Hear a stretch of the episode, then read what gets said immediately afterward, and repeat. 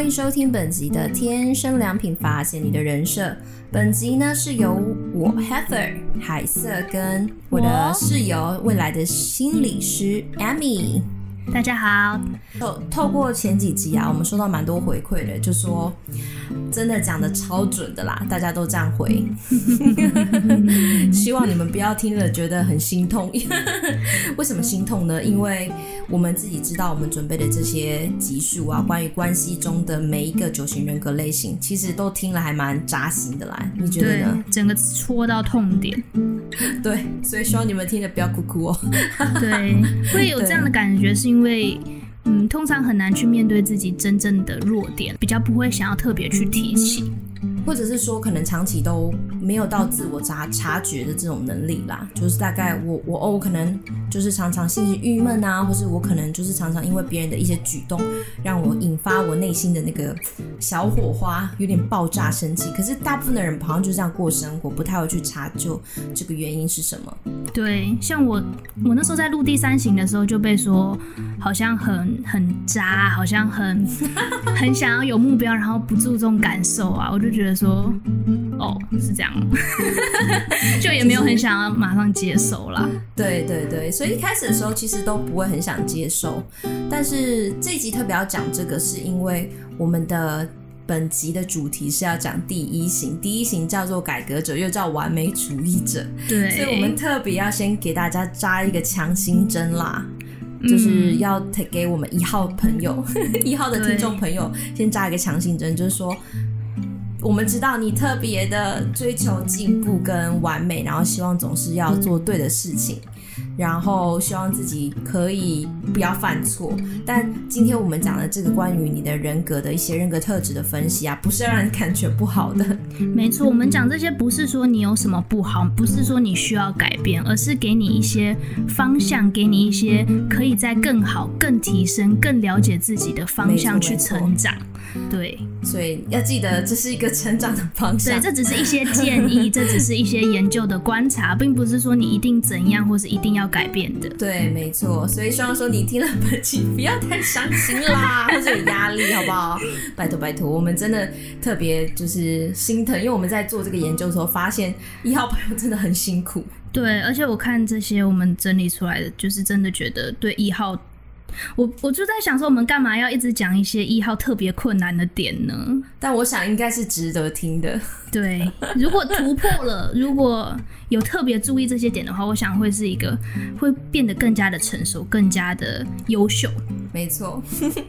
然后一开始我觉得我想到的是前几天我们在 IG 我们的。粉砖就是 good 啊、，Good enough IG 上面呢，我们做了一个现实动态的游戏，然后特别是针对第一型的，然后让大家票选说有两个选项，一个是不准时，就别人对你不准时，然后呢，另外一个是别人不负责任，然后让大家去选，让一号的朋友去选，然后你你记得你那看到的那个结果是什么吗？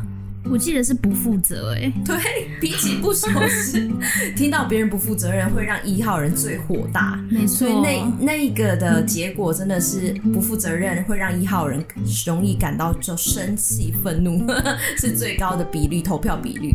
没错，可能是因为一号本身就是一个非常负责的人。没错，就是说好像没有办法。嗯，脱离责任制吗？好像整个人生都是责任制。嗯，对，在关系中也要有责任感，什么都有责任，在家庭里面也要超有责责任感。嗯，在公司里面特别更需要有责任感。嗯，那他会是个好员工。对，我发后来发现，一号人很常会在公司里面被交代很多事情，也很容易晋升成为就主管等级的人物。嗯，这是的确不难想象的，因为你交付他们，他们都会做好，他们尽善尽美，做到完美。也就是这样，所以他们会有很累的一些点。我们等一下来讲。好，所以我们一开始要来讲到一些关于一号人的基本介绍。就是简单的让大家可以更深入的了解这个一号人，所以本集我们在谈关于关系中的一号人、恋爱中的一号人的时候，如果你是一号人的伴侣，请仔仔细听哦，你所爱的这个人他到底有什么样的优点，但在他人格特质里面有什么需要你去注意的，去帮助他的，不是因为听完我们这个，然后你拿去指责他哦，这个绝对不可以哦。没错，因为一号人他在听到这一集之前，他都是用他知道他认知中最好的方式在对待你。你了，在跟你相处。所以在他嗯，在我们听到这集之后，我们知道了一些更好的方式，更可以成长的地方，那就是我们还我们也是用我们知道最好的在对待别人了。对，所以千万不要把这个拿去，把我们这集的这个分享拿去 跟一号说，哎、欸，你怎么都这样？你怎么这样？就说你，欸、你要不要改改你的脾气？哦、oh,，no no no no，这不是我们制作这个节目节目的初衷哦。没错，是让你去了解，然后你最好就是好好的按照我们给你的步骤，好好对待你的一号的情侣这样子。对，好。所以以下呢，关于他的一些基本介绍呢，我觉得他的性格特征呢，我们研究的时候说，一号人其实大部分都是很理性的。对，他们理性的去归循他们的原则，去做他们的目的，做他们的事情和工作，或者是在人际关系或家庭里面，他们基本上做什么都要有意义、有目标。然后他们本身的自制力超强，没错，而且他们尽善尽美，做到完美。你有没有认识什么样的一号人？真的是看起来像这样？有啊，我们我们身边不就一个？但他真的很棒。哎、欸，其实。我们的哎，应该顺便介绍一下他吗？我们的 IG 小编一好人，基本上我们的 IG 就是给他好，给他控管的，所以才会有这么漂亮的排版啊，对，这么漂亮的画面。然后每一个 po 文的这个排版也是很品质，也是要很足够的。对，所以我们需要他，我们需要他。好，再来讲到一号人的角色特质啊，来，Amy 说说看。他们会很像教师，他们是一个天生的道德家。完美主义者，他们也是一个很棒的组织者。对，然后对于一些嗯，他们心中的理念或者是原则或目标，他们会展现出来，很像是一个战士啦。对，他们会捍卫他们觉得正确、觉得对的事情，他们会希望事情用正确的方式进行，事情要做的对。我觉得这一点真的很特别，因为我们谈到天生良品，发现你的人生，我们谈到说，为什么有人。被好像他的人格特质从一开始起初的设定就是这么的跟别人不一样，有这样的独特性。我发现一号人的独特性很特别，就是说他们好像从小到大，或是他们的一生中，他们的人格特质就是好像为了要带出一些什么高道德标准，或是把这些好的理念、对的事情去成就在社会里面，所以我们把它叫改革者嘛。那我想说，哎、欸。天，这这这就是这个社会现在有这样的人物存在哎，而且他们是与生俱来的原始的这个人格设定，真的跟他们在相处的时候，就会觉得说哇，这个人好像做什么都会带出一个影响力，没错没错，只要他觉得什么是对的，他会影响别人，他马上行动出来给你看，没错，所以他们也会会觉得说他们是一个很行动主义的人。没错，所以就是看到一些什么呃，那个什么非营利组织啊，或者什么绿色和平啊，那些我都觉得哇，感觉就是很多一号，对，里面有很多一号人，觉得世界有一号人真的是可以推动很多革命性的事情发生。我们需要他们，他们这个世界带来更好的一个方向。啊、那除了我们讲到世界，我们就是哦，职场这么大，有没有推动一些社会改革啊，还是法律推推动？其实一号人他们在家庭里面也是很厉害的哦。怎么说？就是这边讲到，我们这边研究的时候发现，一号人的特质啊，人格特质，比如说，其实一号人其实虽然是很高原则，但他们其实很友善，因为他们高道德标准嘛。然后他们是很体贴的、很细心的，在家庭中是很真诚、负责任的。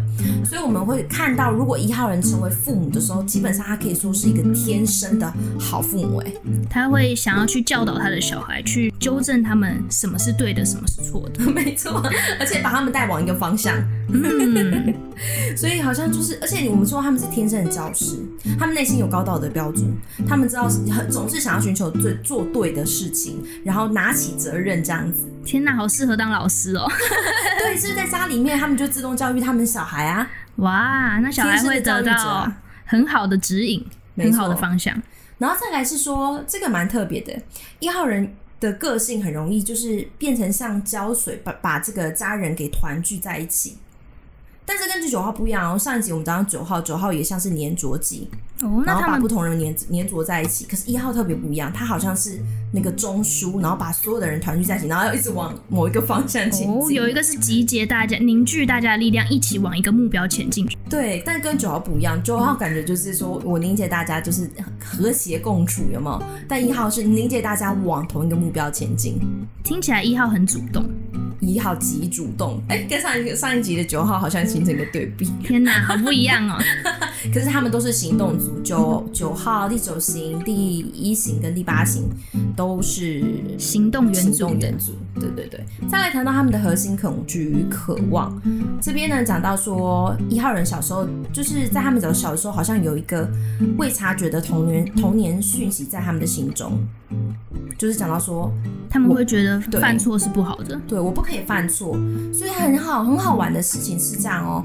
一号人在小的时候就有一种责任感，是我要挑起责任，我要做对的事情，所以他们在同年纪的小朋友小朋友当中，他们会看起来像是个小大人哦，听起来蛮辛苦的哈。是啊是啊，这么小就要背负这些，就好像在家庭里面或在学校里面，我就是要当那个负责任的，可能像模范生吧。哇塞！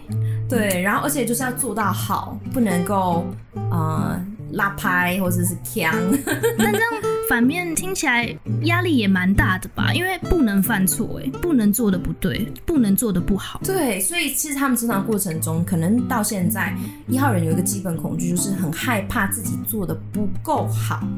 哦，所以原来这个恐惧是从童年的讯息来的。嗯哼嗯哼，好像小的时候就要被环境或者是身边的人事物逼得好像成为一个小大人，哈，要去承担很多责任。那如果他们在小的时候，如果有人能够跟他们说你已经够好了、够棒了，那他们是不是就不会过得这么辛苦？我想是的。其实每一行人都会有一个童年讯息，是他们如果他们有听到，或是他们有被照顾到的时候，他们其实成长过程会比较健康一点。所谓的健康，不是说完善啦，呃，而是说可能他们成长过程中就不会那么辛苦，可能压力也不会那么大。嗯，没错。所以这样讲起来，其实一号人的成长过程。中，他们其实都有一个基本的核心渴望，就是说希望自己表现是良好的，自己在他人的眼中是行动行为是高尚且正直的。然后最重要这一点，这一点我一定要讲，就是一号人，他们基本上对他们来说一定要很负责，就算他们觉得压力很大，他们还是要负责。而且对他们来说，every everything is about responsibility，就是所有的事情都是关乎于。责任，真的哎，我有时候会觉得，为什么这个事情跟责任有关系呢？我没有在讲，我的重点不是在讲这个啊，就是有时候跟一号人相处的时候啦，嗯，会觉得说，嗯，我只是在说一个，好像我们可以怎么做会更有效率，那他可能就会解读说，哦，你觉得我不负责任，或者是哦，我觉得我应该要更负责任，没错，没错，的这个方向去解读，常见哎，就是他们真的很容易什么事都会导向责任，所以这边我们要提醒我们一号的。一号朋友的伴侣，如果你是一号人的伴侣，男朋友或女朋友，或是老公老婆，请注意，请不要觉得他好像就是有问题还是什么，但是是因为他的原始设定里面，他几乎看什么事情都会带上一个责任感，好像好像金箍咒还是什么金箍那个那个孙悟空手上的金那个 围围住他头脑的那个那个环，就是好像什么事都会 会导向我有没有负责这件事情。嗯，对，好像他们很容易看到。有事情可以变得更好，有事情可以用更对的方式去达成，他们好像有这样的一个倾向。对，所以接下来我们讲的第五点就是说，一号人的特质就是他是一个道 道地地的完美主义者。其实每个人多多少少都有完美主义的问题啦，但一号人特别倾向，没错，我们可以这样讲。嗯，我们可能某程度或是某个层面、某个地方都有完美主义，但一号可能好像普遍来讲，他在生活的各个层面、各个领域都会有这个倾向。嗯，所以就是说他在生活中不论做什么，不论怎么样过生活，在什么环境，都希望所有的人事物都是要往一个对的方向走。好特别哦，为什么会有这样的心理机制呢？哎、欸，其实这个让我想到什么？你知道吗？欸、你不是台北人吗？我是啊。你让我想到台北市市长柯皮柯皮 不是有首歌，他完美主义吗？还蛮的啊，还蛮像的啊。哦，柯皮不是有一首歌叫《怪怪的》，然后就是什么怪怪的，怪怪的，怪怪的。什么关系？没有，他常常看到怪怪的，是不是？对，然后他还要说什么？呃，do you think right 吗？还是什么？do you right thing？do you think right？do you right thing？do you think？好久了，是不是刚上任吗？我那时候我看到都快笑死。可是哎，我发现柯文哲的作柯 P 的作为，看其实还蛮像一号人的。哦，就是他可以亚斯伯格之外，哦，雅斯伯格可能也有些特质跟这个一号。有一点点像啦，对对对，他就是一些执着，他会特一些执着，然后特别会打击一些，呃，他觉得不对的事情，他可能就就会讲出来，然后也不管别人怎么想。哦，这样感觉好像是有一个好像比较小的地方，但一号可以发现那些需要改变的地方。嗯哼嗯哼。所以接下来我们讲这个完主完美主义者的部分呢，我们有讲三点三小点。第一点是我们刚才讲的，就是希望所有的事情都是往对的方向走。第二个呢是去呃完美主义可能让一号人更靠近身边亲密的人，或者是容易把让人远离他。这个我们等一下会讲。然后第三个是我们会我跟 Amy 会深度的讨论说，一号人为什么会有这样容易指出问题的心理机制呢？哦，我很我也很想知道，怎么会这样嘞？跟三号不一样呢？总是总觉得有事情要解决，不能轻松过生活呢？我都没看到啊。好，所以接下来我们讲第一点，一号希望一号人希望人事物都能趋于完美。这个你可不可以举例？举个例子来说，比如说你在练投篮好了，你投了一百颗球，但你进了九十八颗球，你 focus 的点不会是我进了九十八颗，我好厉害。你会觉得说，怎么有两颗没进？我应该要怎么样来改进这件事情？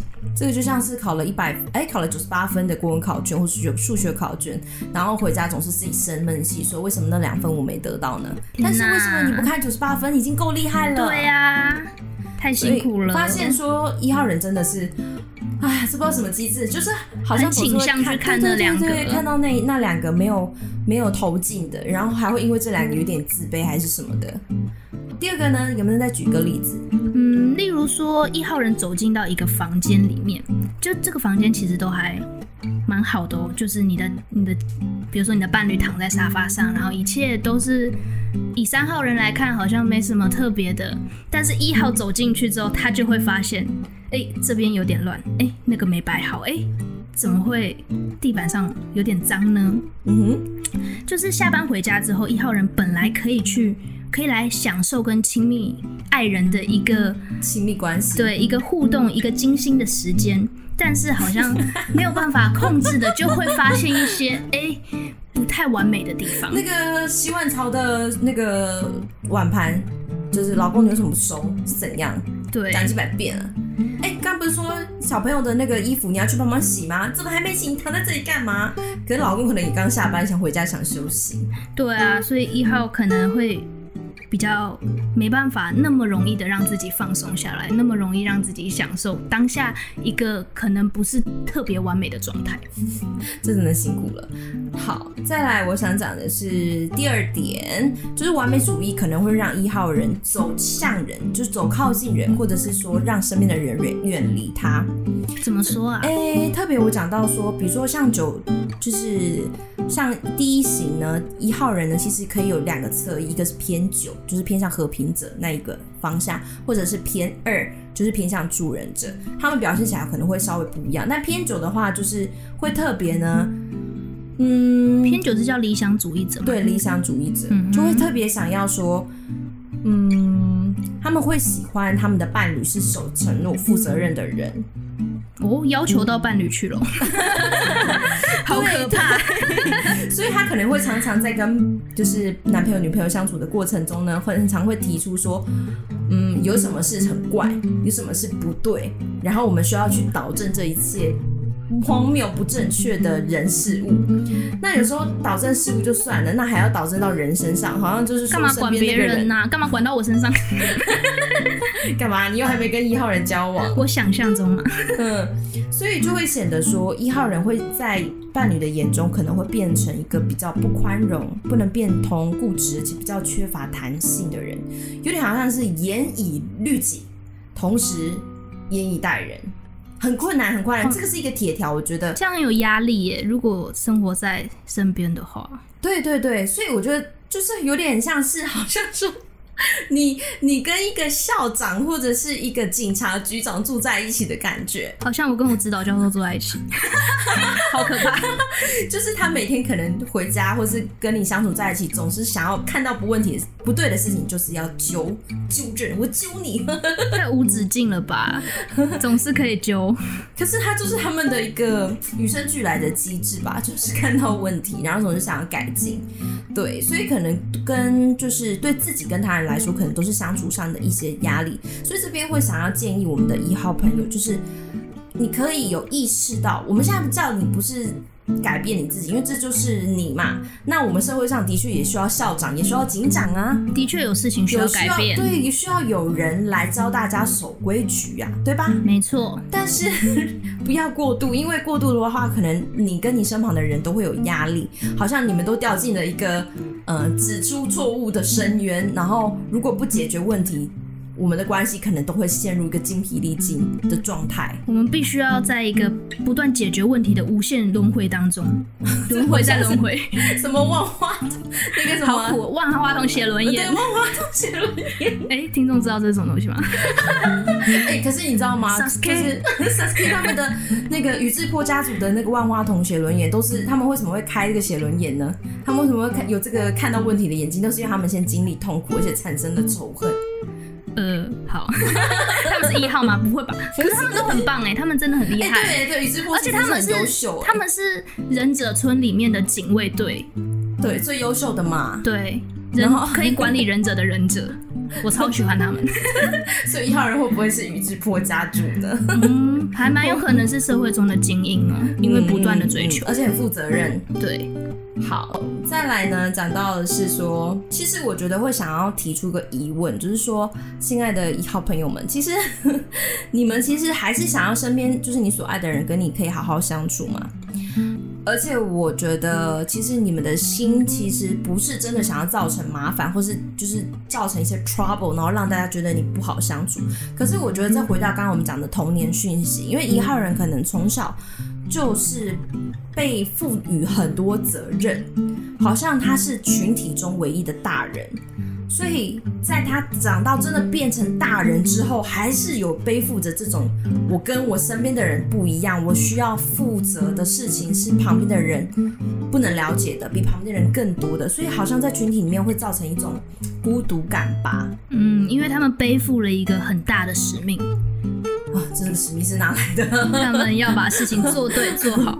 对对，可是我们就是讲到这个哦，如果你的眼睛一直看到问题，看到不正确的事，就好像是你眼睛盯着一个小黑点，可能是一个大白墙上面的小黑点。可是当你眼睛看久了，看久了，那个黑点就无限放大，最后它就在你你的眼睛可能就变黑色的哦，这好像什么电影情节哦？哎，就想到我之前在一个讲座上有。玩过一个游戏，我们来玩玩看好了，听众朋友，我们现在来，我们现在来注意你房间里所有蓝色的东西，给你五秒钟，好，记下来了吗？好，现在闭上眼睛，我想请问你房间刚刚有哪些红色的东西？哎、欸，你是不是想不到了？根本没有办法想到啊，对不对？因为你刚刚都在看蓝色的东西，就是这个。道理，这个一个小体验啦。我之前玩过。哦，哇，这有趣哎，好像说你眼睛看什么，你就只能看到那个。没错，因为你的焦点在这上面，所以你会尽其所能的倾向于看到这些东西。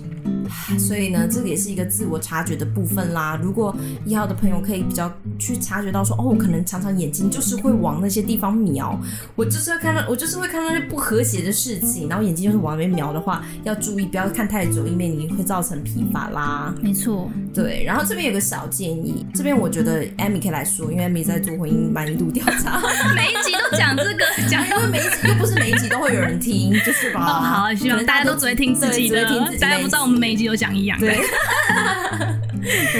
好啦，一号通常会希望在关系当中，我们两个人的关系是能够越来越好、越来越完美、越来越改善的。那可能常常会有人问说，为什么我们在关系当中总是要解决问题？我们不能享受我们的关系，我们不能纯粹的待在一起就好了吗？但是对一号而言，这可能是很困难的，因为就是会因为童年的一些经验，会让你倾向于看到需要改变的地方。但是小建议就是，每个人都有缺陷。如果要一直趋向于完美的话，这个缺点和缺陷是无止境，是改不完的。哦，这个可以讲到我们那个 John Gottman 婚姻大师，婚姻快变他们土了啦，你已经是了。它里面讲到一个点，就是说有在关系亲密关系里面呢，有问题要解决。才能够让情侣的感情或是亲密度增加。可是问题，关于要解决问题有两种，一个是可解决的，比如说他总是你的伴侣总是不包不倒垃圾啊，他忘记啊，但你后来就是去跟他聊一聊，讨论就说哦，原来他是因为嗯、心情不好，最近公司怎么压力大，他会忘记。但你跟他说一说，甚至贴一个纸条在垃圾桶上面，他可能就会记得去倒，这叫可解决。另外一个叫不可解决，就是你天生他的一些价值观就跟你不同，你。他的价值观是成长过程中就长出来的，也就是你根本没有办法改变他的价值观，那是他的成长背景跟他的人格特质，或者是他的信念。那如果亲密关系里面硬要解决这些无法解决的问题的时候，很容易就会产生无限的轮回，无限的轮回，无限的没有办法满意，对，一定没有办法满意。所以有的时候这个部分就是要请一号人去想一下说。或许你想要解决问题，但那些问题是可以被分层次的，有可解决的，也有不可解决的。哦，那了解伴侣什么可解决，什么不可解决，感觉就是很重要的。嗯，我觉得这对一号人来说特别重要，因为其他型可能有些人根本不太重，不太重视这个事情，也不会想要跟一号很像啊，都想解决问题。三号成就者。哦但我解决我自己的问题，懒得管别人。对对对对，哎对，好像一号比较有使命感，比较推己及人。对对对，我要我要改变改革这个社会，我要改变我身边的人。他们比较伟大。对，好，第三点，完美主义容易让一号人陷入生气的状态。嗯，所以他们有时候看起来。为什么他们要生气呢？因为他们是八九一愤怒 group 哦，愤怒鸟，愤怒鸟，愤怒。对，所以有点像是说，他的生气是因为他自己很看重一些事，嗯、然后他很负责任。那长期这样的生活习惯的话，就会造成一号人看到身边的人都会觉得说：你们为什么没有像我一样关心这些事呢？啊，就真的不是。不是我在意的事情啊。可是，可是你说，如果你是跟他比较没关系的人还好。可是，如果你是跟他是一个，你跟一号人是个团队，天哪，气死吧！你是团队中的人，那一号人就是忍不住去拿起一个责任去扛。那你，你可能如果三那个什么，在后面旁边讲那个耳边风的话，就是什么三凉风，就说嗯，没事吧，还好啊，我觉得没关系吧。是你自己想扛的哦。那你天哪，整个戳到一号，这个后面会讲，绝对不可以这样讲。对对对，绝对不能这样讲。所以有点像是一号，真的就是没有办法，他很倾向把责任背在自己身上，所以说他很难就是脱离这些责任。所以有的时候他们会因为在这个压力里面。就会觉得说，哈，我不被了解，而且我要负这么多责任，然后身边的人又没有像我一样，又不懂感谢，然后也不也不能像我一样，就是自己来解决问题，都是我，都是我。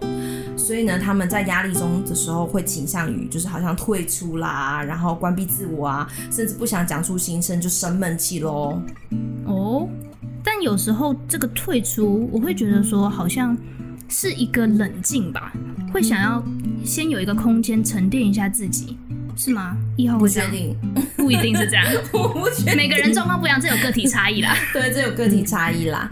对，然后他他们大部分生气的的原因其实都还蛮简单的。简单？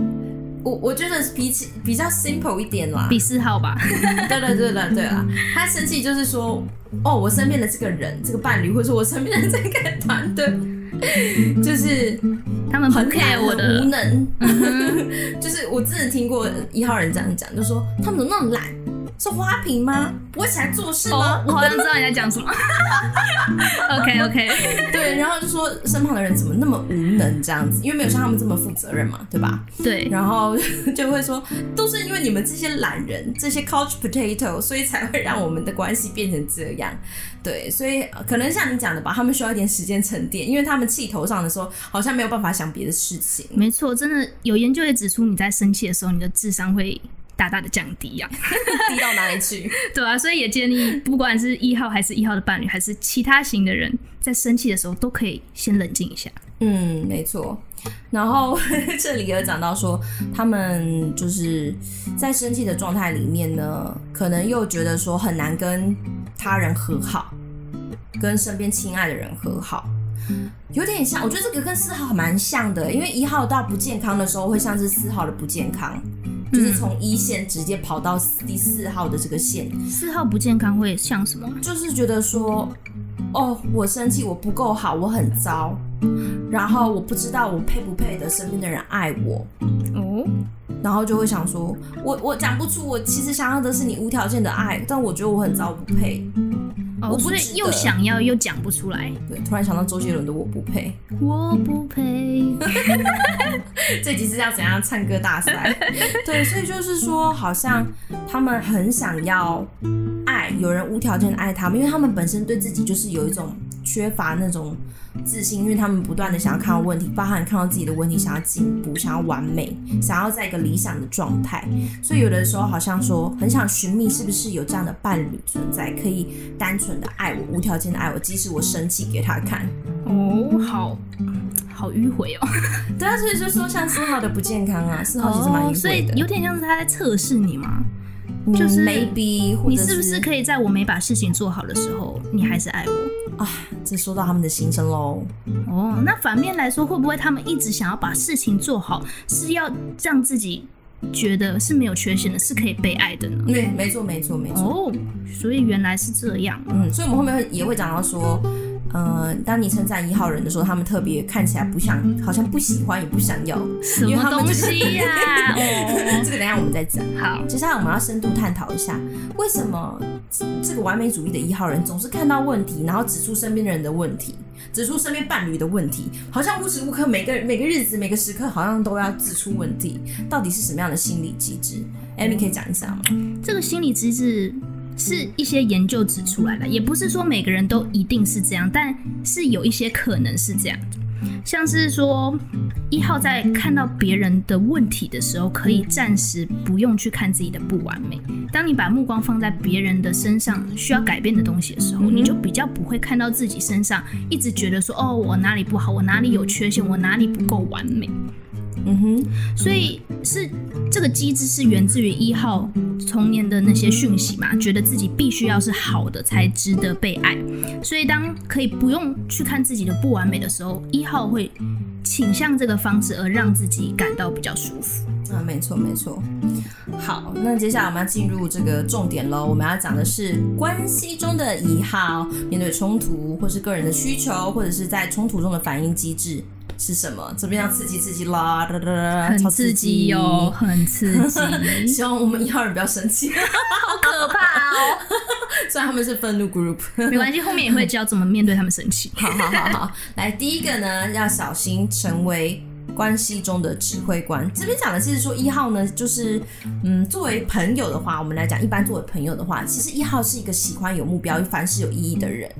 所以呢，他在做任何事情的时候，呃，为了要往这个目标前进，所以他好像是天生的那种，比如说以船船舰来说，他可能就是船舰上的船长了。哦，很适合当那个 CEO 的那种。呃，对对对对，或是经理人，公司的经理人，就是发号施令、指挥人、嗯。太适合了。所以我们说像指挥官，希望就是因为我要，呃，他们就是想要往一个地方、往一个目标走，所以就要叫身边的人说，跟我一起走吧，这样。但是有的时候，身边的人不想走，想。躺着，如果他遇到九号，哦，又在 Q 九号，啊，不一定啊，不一定。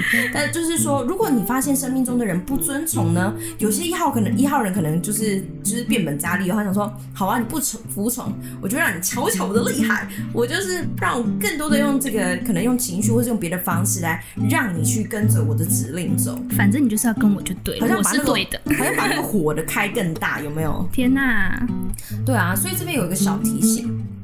就是讲说，一号的朋友要记住，身边的人不是员工啦，也不是你的船员，船员。然后这是家，这是情侣，这是你的男朋友女朋友，他不是你的员工。对，这是你的家人，是你的朋友，是你的亲密爱人。我们不是要一起去打仗的，我们是要跟你建立关系的。对对对对，所以不要太在意是非对错，不要太在意是否凡事都一定要达到你心中的那个目标或意义，因为这样的话好像会让你在关系里面，另外一半可能会感觉到说你像是法官或者是陪审团，啊，everything 就是要我讲到是对或错，这也可以，嗯，连接到我们下面一点呢，就是如果。一号要做到这件事情的话，他们需要去意识到每个人都是很不一样。这个第二点太重要了，没错，需要意识到别人跟你是不同的。好像想，哎、欸，要 Q 哥了，Q 哥不一样，什么不一样？对，大家都不一样，我们不一样。对，所以就是说，其实。一号人为了，因为他是天生的改革家嘛，所以他好像有一个理念或是一个正确的事情要宣扬，要让身边的人可以 follow。但要记得，每个人都是独立的个体，每个人的价值观跟体系都是不同。对，你认为对的事，可能我不认为对。可能像是一号总是想要做对的事情，但二号不会哦。助人者的话，对，二号助人做的是好的事情，我想帮助你。对，三号成就者，三号成就者就是谁管你对不对？我要达到我的目标。然后四号想要是挖真实面，对，想要更接近真实。所以每一个型号在认为想要追求的事情，认为对的事情都是很不一样的。所以我觉得这边有个小提醒，就是对于一号人，就是想说。要降低你的期望，这个有点难，这真的很难。可是如果你有这个意识的话，可能你不会那么多，你可以减少很多失望、生气或挫败的感觉，因为你就开始不会去期待说每个人都要像你一样站在你的穿跟美呃英国呃那个什么美语里面讲一个什么穿别人的鞋子，对不对？嗯，对对，就是说不是不是每个人都可以跟你穿同一双鞋，对，所以说。不是每个人都可以做出你心中认为对的事情或对的决定。对，这真的对一号很难，因为一号就是天生的改革家，一号就是有使命、有理想。但是如果真的能够稍微降低一下标准的话，我相信一号会过得比较轻松。嗯嗯，没错。好，第三点，在关系中的一号就是呢，有时候在关系中需要一点妥协或者是开放的心。Amy 觉得是什么？我觉得呢，就是其实，在沟通当中，或是在一些冲突里面，并不是 always 有绝对的对跟错，没有绝对值啊。对，所以在沟通的时候，不会说哦，我们要做一个对的决定，我们要做一件对的事。有时候不是要讨论出一个对的事，而是一个对双方都好，我们都认同的事情。因为不是所有事情都有一个是非对错的，特别是在关系当中。举例吗？举例来说呢，像是我们家 好了，对，玩可不可以？我们，我们多久要打扫一次房间？可能 Heather 觉得。每天 哪有那么夸张啊？好啦，你可能好了，我是洁癖程度最高的，我是爱干净程度最高的。OK，我们两个都很很脏，对。对，好，Heather 可能觉得三天打扫一次，那我可能会觉得另外一两个月打扫一次就 OK 了。那六号是有嘞？六号可能半年。OK，算了，我这边黑化他没有啦。对，所以我后来发现，我一开始真的也是很用一号人的方式对待。对待我的室友们，我就是说，我们应该订立公约啊，然后我们应该每个礼拜，听起来很合理哦，应该应该，可是你不觉得很合理吗？就是房子干就不干净，要打扫才能人可以住啊。我然后我就是我个人觉得，我 Heather，我个人觉得每个礼拜就是要一次打扫，然后分工合作。然后后来我发现，我只有我一个人在生气，然后我的室友们都很有压力，因为一个一个对他来说大概一个月一次就是吗？嗯，或是几个月一次。我是也、欸、不一定哎、欸，看我有没有看到什么脏的，对，我没看到可能不需要扫。对，然后另外一个室友可能也觉得。还好吧，都还好吧。对，所以好像变成我在强迫他们，但但是我那时候很理所当然，我就觉得，对啊，这是应该的，不是应该要这样吗？不然人怎么能住在这个空间呢？嗯，可是你在关系里面，这是你的逻辑，这是我的逻辑，你的系统，你的家庭成长的背景带给你有这些想法。对，那我后来发现，为了关系 着想，我不能这样子。你有做出一些妥协啦。对对对啊，可是有部分是因为我是高敏感，我后来认识了这个块，我就跟他们说，我发现我室友们也都很爱我啦，Amy 也很爱我，所以他们会。在意一下，这样子就不会说太乱还是什么的。嗯哼，啊、所以你从这个当中，从这个愤怒当中走出来，是源自于你认识到你的高敏感，然后你也愿意 care 到一些身边的人的感受。而且我最重要的，我自己去做，而且我没有抱怨，所以你做出了一些妥协。对啊，我就自己去弄干净啊。嗯，对啊，他就自己去扫。没有，我有时候也是会扫一下。啊，嗯，casual，就是有点像是 不是完全听你的，不是每个礼拜都扫，但也不是像我这么久每个月都扫。对，对，我们可能要找到一个双方都好，双方都协调。这个好跟坏，还有对跟不对，不是由对，对，不是由你自己一个人定，是讨论出来的。对啊，所以我们讲说，如果一号人在情绪中，可能愤怒或是一个生气里面，就容易会有一个非理性的信念说。要么就是用我的方式，要么就是错的，嗯，给你打叉叉。那如果你不愿意 negotiate，你不愿意谈判，你不愿意跟你的亲亲密的爱人谈判，也不愿意跟一些事实，因为可能有些事实就是你的伴侣很脏，没有？哦，OK 啊，就是我就是很脏，没有啊。啊，每个家庭每每个家庭给予你价值 需不需要扫地，那都不一样嘛。所以有的时候可可能要一点妥协，这样才能让关系持续。不然呢，你的伴侣可能放弃跟你交谈，把你当成住在一起的室友哦，或者你室友可能要搬出去。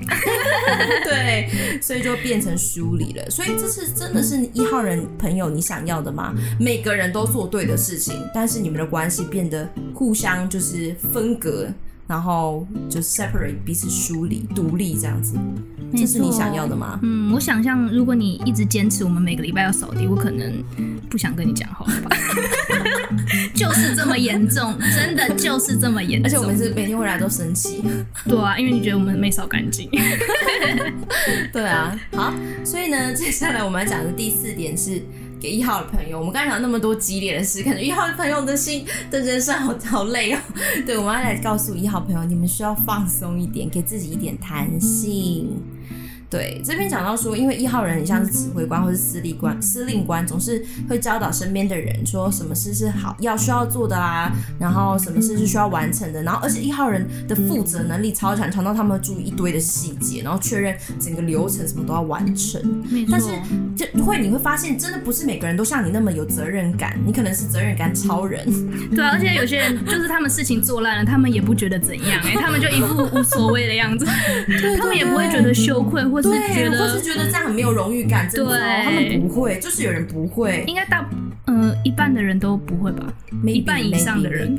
所以有点像是说，一号人如果要长得健康，可能要趋向七号，就是七号是那个热情者嘛，乐观，happy，同才，我们去玩吧，这样子，冒险家，对，冒险家，所以让生活轻松点，像是一场冒险，有的时候可能会很混乱，很难忍受，但其实。比如说一号人养小孩好了，这我觉得一号人最难的是，如果他养到七号的小孩，崩溃了吧 For fun, happy，没有结构，没有结构，这样。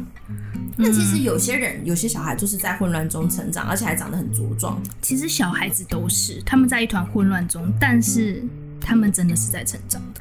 嗯哼嗯哼，然后而且生活中不会 always 是有秩序跟结构的。如果你想将所有事都有像是用那个框框线线，然后把它定型，然后所有的希望所有的事情都是照着这个框架走。其实你会容易让自己沮丧哦，对，你注定要失望的，因为世界不是这样子。这边讲到一个机制，说，比如说一号人养小孩好了，然后小孩一天到晚就说我要看海绵宝宝，哎，还是我要看天线宝宝，好，两个都很都很。我要看爱的迫降，干嘛看爱的迫降？现在不红这个了好吗？好，那是我自己在看。那现在嗯，对啊，反正就是。如果小孩说他要一直看连续剧，或是他一直看海绵宝宝，就是，然后呢，一号人就说不行，你这样变智障，不得。的确是，宝贝一直看到深海的凤梨里，你的脑袋会变得像凤梨一样的洞，所以你，呃，一号人可能就说，我认为这是对的，我要教导出一个负责任。好的小孩子，你不能做这些事情。然后呢，一号就会跟开始跟八号那个挑战者很像哦，就会有一个叫做 fighting 的机制，就是我要吵赢我的小孩。天哪，好可怕！就是我要说到我对，然后我就赢了这场对决，这样子。他们是小孩呢。对，所以要小心。如果是对待小孩的话，只有给规矩没有关系，没有没有让他们有空间弹性的话，其实会容易导导致小孩就是好像被 control 的小孩，然后他们成长到青少年期，他可能会给你来个大反扑哦。对，而且因为你已经帮他设好所有的规定，设好所有规矩了，所以在这样成长过程的小孩子，他可能不需要控制他自己，因为他如果狂吃饼干的话，他知道你会叫他 stop，不准再吃饼干了。如果他做了什么逾矩的事情，你会给予他限制。所以在这样成长过程中的小孩，他们可能会缺乏建立自我控制能力的这个机会。我其实有点怀疑我妈妈是不是一号，因为我们小时候什么事都不能做，哈，看电视也要被规定，然后冰箱的也可不可以打开冰箱都要被要问过。哦天哪，难怪。我可以看到你身上有这些影子哎！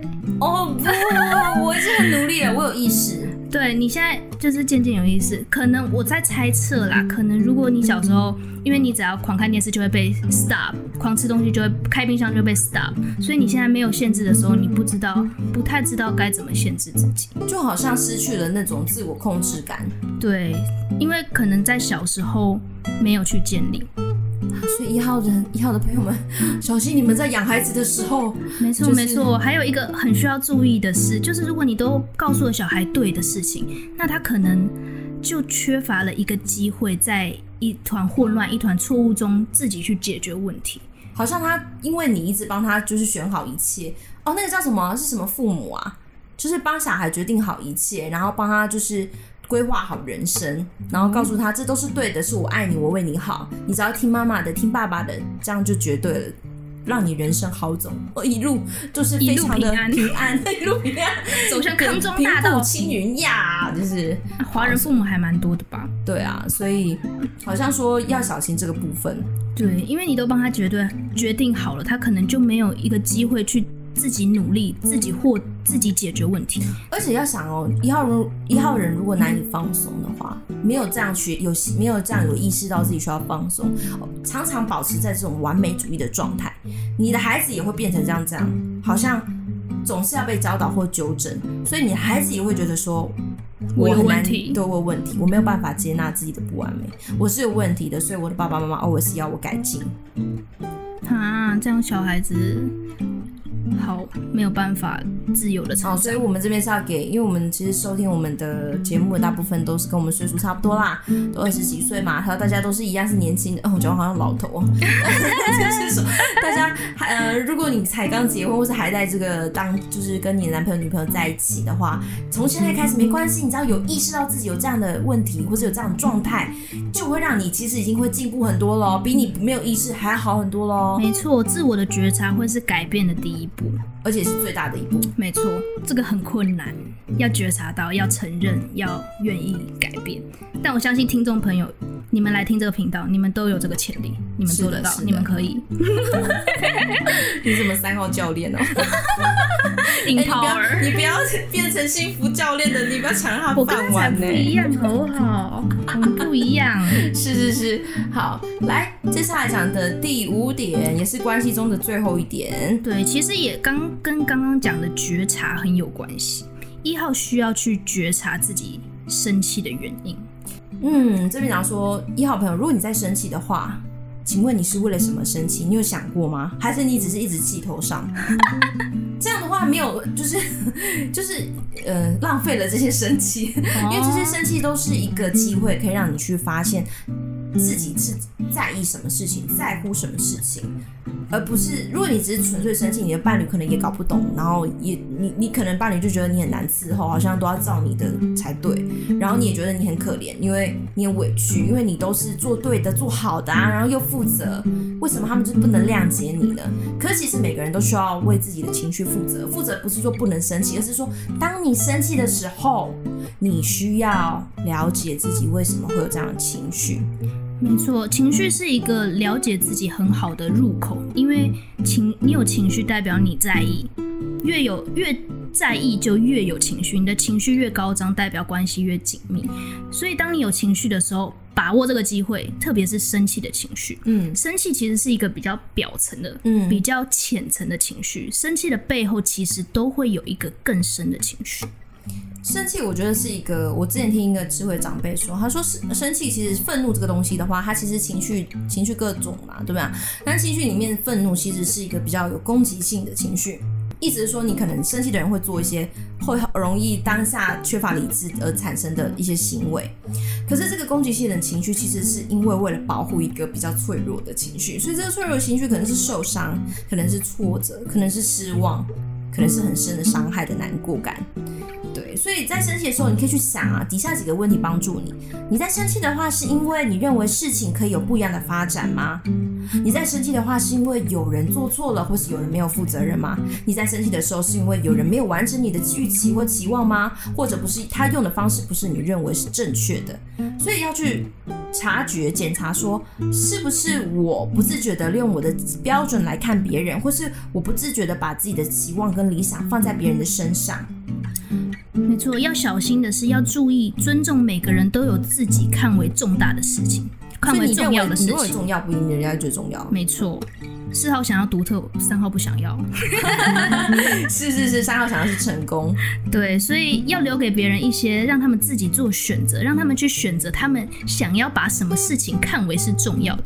当然，你看为重要的事情很重要，因为你是一个改革家，你是一个有理想、有使命的人。但是其他人也有他们看为重要的事情。没错，所以如果你可以这样的自我察觉的话，可以帮助你在关系里面变得更宽容，更有一些同理心。然后这边也给一个 给伴侣的小建议，我觉得很好笑，真的很好笑。但是其实我其实我也很需要哎。好，你先说，就是你当你看到一号他在生气的时候，你不用特别紧张，你不用那么有压力，因为一号在生气是因为。他看到了一些不完美的事情，他倾向就是希望事情完美，所以他生气可能是因为他的挫折，可能是因为他的失望，很多原因。但是你不用特别的，好像拉警报器，对对，不用那么紧张，不用那么有压力，因为一号，对一号在生气，他就像七号，他去他去开心，他去娱乐，他去冒险一样的自然吗？所以似乎一号在生气是很容易发生的。不是说他们爱生气哦，是因为他们看他们的心理机制、他们童年的讯息和他们成长的背景所造成，他们可能很容易会在这个世界上产生这个情绪，这都是很这是很自然的。不是说他爱生气，是像四号容易犹豫，对啊对啊，像三号想要一直一直追求成功，一直想要掌声，就是这样子啊。对啊，所以不要太惊讶啦，不要大惊小怪，不要多做文章。对，不要说什么，千万不要对一号人说什么，你很，你怎么怎么总是情绪这样？对，不是哦，不是不是为了要去批评他们，所以讲这些，而是想要你了解一号的机制。你了解了之后，你可以有更深刻的包容。这是对一号伴侣讲的啦。是是是是，好，所以呢，其实我后来有发现另外一个一号人。就是我发现他们有在人际关系中还有一个一个状态很有趣，很值得讨论。就是因为一号人好像总是蛮怎么讲坦率吗？直接 呀呀，所以好像说他们，因为你知道吗，在华人文化的话，尤其是你用嗯，像我学语言的嘛，我发现比起英文。嗯，英文是偏向直接，就是比较命令语句，或是直接式的表达一件事情。但是中文，我们的华语呢，真的是很迂回，百转，讲什么事情都要委婉。对啊，也就是它体现了我们华人的一种文化，文化必须在关心或者是在跟人相处的时候讲话要很迂回。可是这对一号人来说有点困难呢。对，一号人他们就是看到什么就。因为他们很正直嘛，追求正直高尚，然后有高道德标准，对，对，所以他看到一些事情，他就会直接说啊，直接说的这个情况下啊，他们可能很比较适合活在西方社会。哦，对，对对对，他这边他用这样的方式讲，华人，华人可能就会给他们贴上一些标签，或是认为他们说没礼貌。哦，你们为什么要讲出实话呢？要讲的话也要隔个几层吧，这样子委婉一点呢、啊。对，但是一号人其实，尤其是一偏二。一号，然后侧翼是那个助人者的话，其实他们会很想要帮助人，又很想要说出对的事情，所以好像想讲又不能讲，太憋了吧？对，好像就是没有办法讲出的时候，可能内心会累积一些怒气，所以可能这一号要小心处理，小心自己的这个怒气，怒气，对对对。好，所以这边有个小建议，就是说，如果一号人可以多加了解自己，接纳更多的接纳自己的一些不完美啊，或是有一些需要学习的状态，然后接受一些事实的样貌，接受身边的人的样子，正如你身边其实有很多人接纳你哦，你要去发现，然后知道自己可能在这个跟关系中可能的冲突里面，其实一号不善于表达感受。因为表达就太脆弱了吧？对，可能不完又不完美了，所以可能呈现出来都是生气，但这个生气背后有很多的感受，很脆弱的一个感受。所以需要有时候你可能是需要你的伴侣或是你亲密的友人帮助你去呈现你脆弱的一面。然后这边有个小建议，不是啊，我觉得是大建议。你说，就是要尽快的去面对你愤怒的情绪，不是让愤怒累积起来快要爆炸的时候才去处理。金字塔吗？叠积木吗？那时候会很可怕哦。那时候会很可很可怕，因为愤怒本身是一个有攻击性的情绪。对。而如果不多加管理，它可能就变成从。从核弹、小鞭炮、小鞭炮，然后变成核弹啊、哦！这是累积太久了。那对对对，然后也是鼓励你们试着接受身边的人，接正如你身边的一些爱人，他们也是你身边的爱人，也是这样的接纳你。尽管你觉得你不完美，可是他其实真的接纳你，就算你自己不接纳。对对，好，接下来我们是要给一号的伴侣跟一号的亲密的人，不论是爱人、友人、家人都可以。要来让伴侣来知道哪些步骤帮助一号，我们这边有三大点，点，很很重要。来，第一点，第一点就是要适时的对一号表达你对他的感激，你对他的欣赏。简单来说，一号就是觉得常常觉得我不配，我不值得，我我不够标准，我没什么好被称赞的，我只是做我该做的事情。对，可是其实他们超需要的。对，所以你当你当一号的伴侣，你在赞美他们，你在感激他们，你在鼓励他们的时候，他们很可能会倾向的拒绝，因为他们心里的机制会觉得他们不够好。哦不过是做我该做的事情啊，这有什么好赞美的？没错，但是但是，就算你的一号伴侣这样跟你说，你还是要持续的感激他、欣赏他、鼓励他，因为一号很需要。真真的真的。没错，他们需要借由你的眼睛知道说他们是被接纳的，他们是值得被爱的。嗯哼嗯哼，所以这个呢，就是感激要常做，感谢事情要常说。感这是 什么 近思语吗？好像一个近思语哦。对对，哎、欸，我发现这个是真的哎，因为我以前啊，嗯哼，我有个一号朋友，然后我以前我每次就是赞美他、鼓励他，他都会说，他都会用臭脸回我，然后说这有什么需要，这有什么值得称赞的？这就是他做他该做的，不然还还有说我不做，还有谁可以来做？然后就觉得怨气好重，哦，然后我就觉得说没有没有，我我其实我心想说啊，他可能不喜欢我赞美他，那我以后不用讲了这样。然后后来我发现我错了。因为我那时候我们还有共同朋友叫做幸福教练 Gina，哦，又是他，他九号，对对，他真是个奇葩的这个心强大的心理师。反正他就跟他后来有一次他就跟我讨论讨论到这一号朋友，他说，哎、欸，其实他还蛮想要鼓励的，他其实很喜欢鼓励。我不知道哪只眼睛看到，我明明看到是丑脸，好厉害哦！可是他看到他想鼓励耶，然后他说，其实他说不要了，不需要的时候，其实有时候是。嗯，他没有不好意思，或者是有犹豫，或者是还是他想测试你是不是真的觉得这样？就是我都说我不够好了，你是不是还是愿意这样子鼓励我.你是不是还是认为我是好的？对，然后反正我后来呢，就我就试试看，虽然我感觉到我感觉到的语非语言讯息跟直接的表情是说我不要这个赞美，可是我还是一直给他给赞美下去，这样子。哦，不过也要给他有智慧啦，就是要具体的说明他做了哪些事，所以他值得赞美。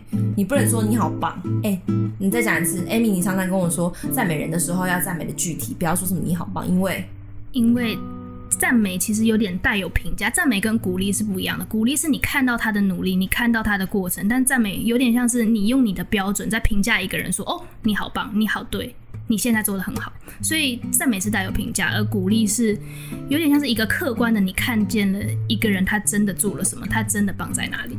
哎、欸，我想到这个，我想到这件事情。天啊！怎样？我想到我给那个一号朋友一个赞美过，然后惹得他生气。啊、我给的是赞美，不是鼓励。哦，他可能觉得你在评价他。对，这 可以讲吗？我反反正呢，我们的 我们的小编 Francisca，她她她她就算我妹妹啦，因为她比较年纪比比我小。然后有我只是看到她把我们的 IG 做的超好的，哦、你想起来了吗？我想起来，我就 超白目，你超白目，干我什么事呀？我这真的是，我就跟她说，哦，我最近你那个线动做的超好的，然后我就说给你一百分，然后还给他一个一百分的贴图。没有吧？你说给。你九十九分，哦哦，你可能双重踩到他的点哦。哦，对，你指数不完九十九分。你说因为有一个错字，超白目，然后整个气疯哎！我是真的想要鼓励他哎。对啊，你的心 可能对，你的出发点是好的。然后他好生气哦，他还他还教我，他教导我。你记得他说什么吗？他说我不喜欢被评价的感觉。不要给我打分数，笑，你这样我一点都不觉得被鼓励。好啦，那我整个，哦哦，我这个弄错了。好了，我也还在学习认识一号朋友。没错，其实不只是对一号啦，对所有的朋友都是。你的鼓励绝对是比赞美更可以让一个人更觉得有力量，因为他知道自己哪里做得好，而不是他在你眼中做得好。一个主观的，然后非理性的感受的评价。而且，如果你当你常常在赞美一个人的时候，对方可能会更加的依赖你的评价，想要你给他好评，想要得到你的认可，但这可能就没有助于建立他的自尊，建立他觉得自己好的那个效果在了。嗯，好，再来第二，冲突时的沟通技巧，来直接讲啊。如果你做错了，如果你做错了，不要为自己狡辩，不要狡辩，不要辩解，你会踩到大雷、大地雷。你会被爆炸，对，所以不要不要对一号说哦，我不是故意的，不是我做的是 no，对，不要这样，你就说你是对的，我没有负责，我错了，对不起。我告诉你，你只要当下道歉，你只要承认错误，你就赢了第一步。没错，你就先保住了你跟一号的关系。可是你还是对，这是你错的时候。但如果是一些冲突，然后你觉得不错不是你，哎，我其实我还是学到一点啦，就是说你说对不起，你知道真的不是你错，可是你为了有些人就是想要听那个对不起嘛，那你就骂一个对不起给他又怎样？对啊，就算你没有真的做错什么，你也可以为他的感受说，就说一个他想听的对不起嘛。呃，对啦，对啊。在中毒后，给他一些时间冷静，记得他需要时间沉淀，不要在他气的当下的时候失去理智的时候跟他讲话，没用啦。所以呢，等到情绪好缓和一点的时候，你可以这样讲，你可以说那个，哎，韩语的亲爱的怎么讲？哎、欸，我不会。Chakia，亲爱的，好像韩语哦，你讲什么东西？哦，对啊，亲爱的，你你早上在庭院的时候，我看到你，嗯、呃，失去了冷静，然后你的表情看起来有点可怕。对，为什么是这样讲啊？因为你可以直白一点，你跟一号人讲话要直白，不要不要迂回。我、哦、说你看到了什么？对，但是你发现什么？不要，你是你可以是一个温和的小批评这样子。小批评，温和的，就是说，嗯、呃，你你失去冷静，看起来有点可怕。然后我看到你生气的时候，我们家的狗都躲在椅子底下了，是 怕到怎样？连狗都怕。对对对，所以这这么说就足够了。但你千万不要讲说什么。你在生什么气啊？我不知道你有什么好气的，是吗？对，批评他，你是母老虎吗？不要评价他，你只要主观呃，不是，只要客观的去陈述你发现了什么，你感受到什么，啊、你也可以说你感受到什么，也是可以讲，没错，对，但不要太过多刺激啦。好，来最后一个，最后一个，第三点，怎么跟一一号人相处？不要把一号的付出。不要把他的负责任视为理所当然哦，千万不要，他们会生气。你不可以 take it for granted。对，要记得要处处向他们表达你的感激，因为当你在表达感激的时候，当你主动的来承担一些事情的时候，你可以帮助一号不用被困在那些。